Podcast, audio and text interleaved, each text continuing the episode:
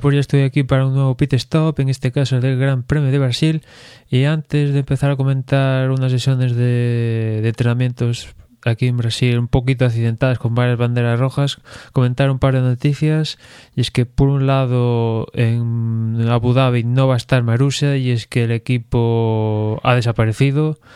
Eh, entró en concurso de, de acreedores eh, y el administrador de Marussia pues ha decidido liquidar la escudería, con lo cual se van a la calle 200 aproximadamente 200 empleados, pilotos, etcétera, etcétera.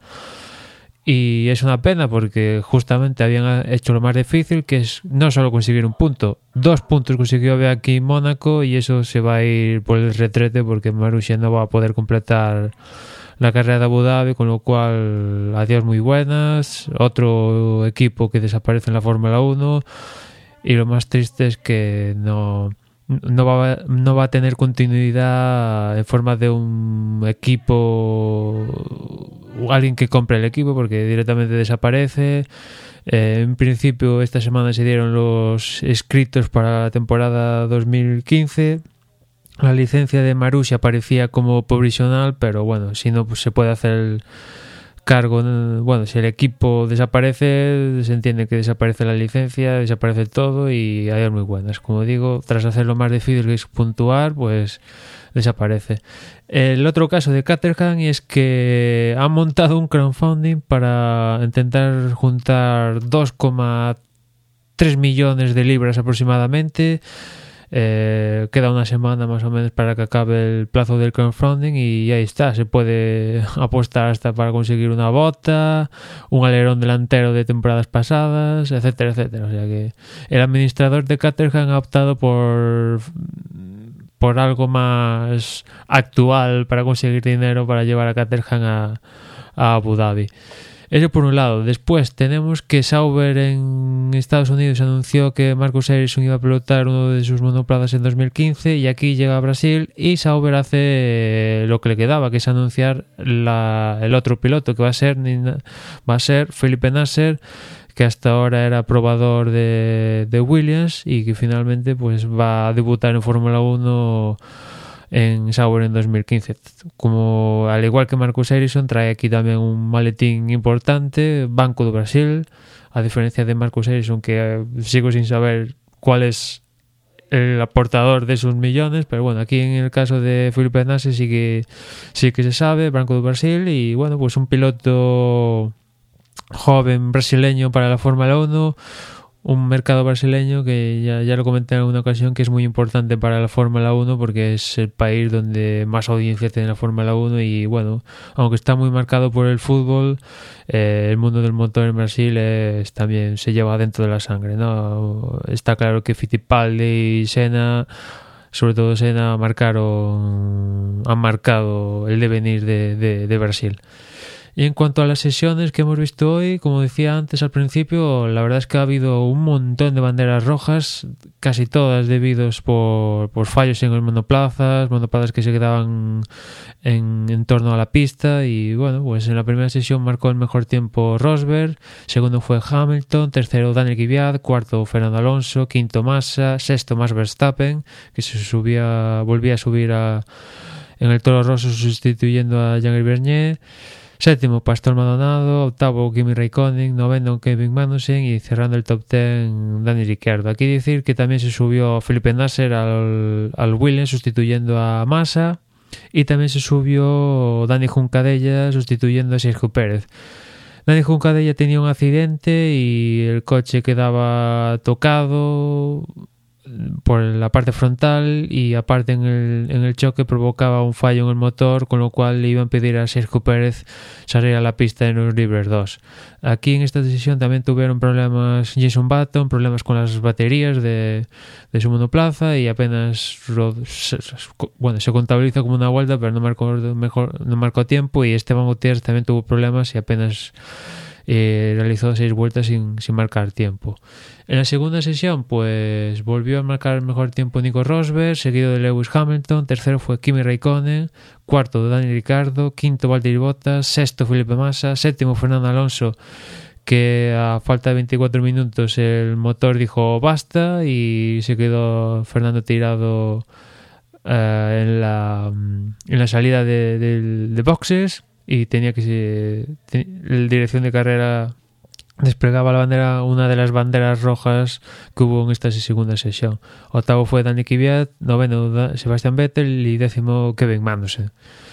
Y como decía antes, Sergio Pérez tenía, no pudo marcar aquí ningún, ningún tiempo por esos problemas que arrastraba del choque con, de Dani Juncadella.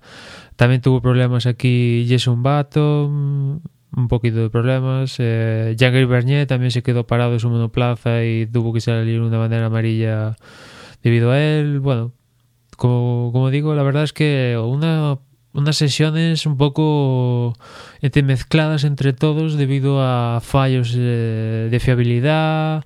La pista que estrenaba nuevo asfalto, pues un poco daba poco agarre. Hemos visto un montón de salidas de pista y la verdad que bastantes problemas. Lo único para sacar a modo de conclusión es que una vez más, como no podía ser de otra forma, están los Mercedes ahí arriba de todo. En este caso, Rosberg llevándose la primera posición en libres 1 y 2. Veremos, porque en, en, Estados Unidos pasó lo contrario y Rosberg al final consiguió la pole, pero no pudo lograr la, la victoria. Y aquí Hamilton, que sabe que, digamos que realmente siendo segundo, pues le vale perfectamente. Pero veremos si decide Hamilton arriesgar un poquito y conseguir luchar por la pole.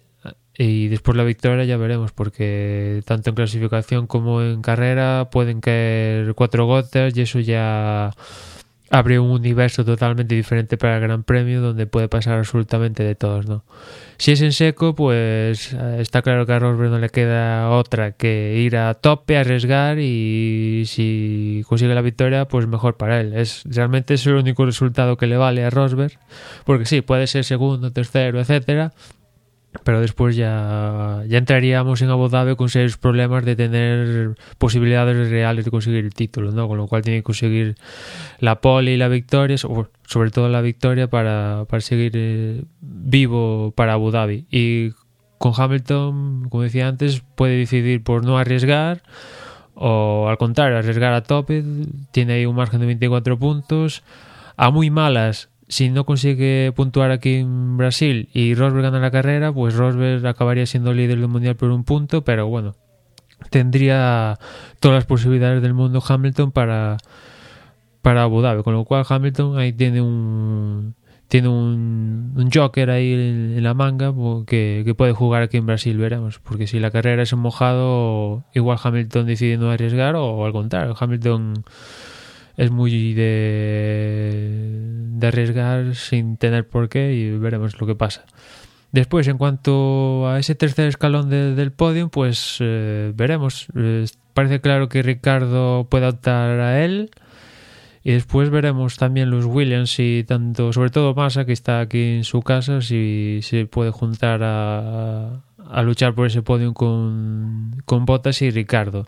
Y después de estos, pues imagino que estará Fernando eh, y, el resto, ¿no? Los, los, los McLaren y, y eh, algún trorroso que se cuele, etcétera, etcétera. O sea que más o menos la radiografía viene a ser un poco como la de Estados Unidos y, y, veremos lo que sucede en carrera. Si llueve o no llueve, como digo, me repito, es que si llueve está claro que, que el, universo del Gran Premio cambia radicalmente y se pueden dar situaciones totalmente diferentes a las que hemos, a las que podemos prever en base a estos libros que se han disputado hoy, que como digo, eh, sí, se pueden sacar algunas conclusiones, pero por otro lado ha habido tantos problemas, tantas banderas rojas que ha cortado el ritmo de tandas largas de, de casi todos los pilotos, con lo cual no se sabe a ciencia cierta los neumáticos cómo van a aguantar porque debido al, al reasfaltado del circuito pues ha, ha, habido muchos problemas de graining, incluso blistering brutal en,